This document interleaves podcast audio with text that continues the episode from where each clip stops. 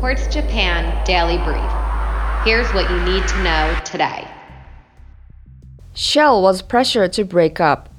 The hedge fund Third Point, which has a roughly $750 million stake in the massive fuel company, said separating its legacy oil business from its greener ambitions would benefit shareholders, Reuters reports.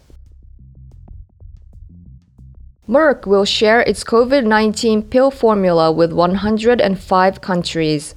A licensing agreement with a United Nations backed organization will get the treatment to the world's poorest nations faster. The EU fined Poland. The country has to pay 1 million euros or $1.2 million a day for not suspending a disciplinary chamber in its Supreme Court that the bloc says breaks EU law.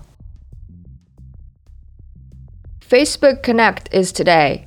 This year's event is about the metaverse. There may be an announcement about a new company name, and it comes as the US Federal Trade Commission is amping up scrutiny of the social media giant. Boeing 737 MAX is on its way back to China. The country has grounded the plane since 2019 but is working with the US company to clear the model for commercial flights by 2022. Hong Kong has a new film ban. Anyone that breaks the China influenced censorship law faces up to three years in prison and $130,000 in fines.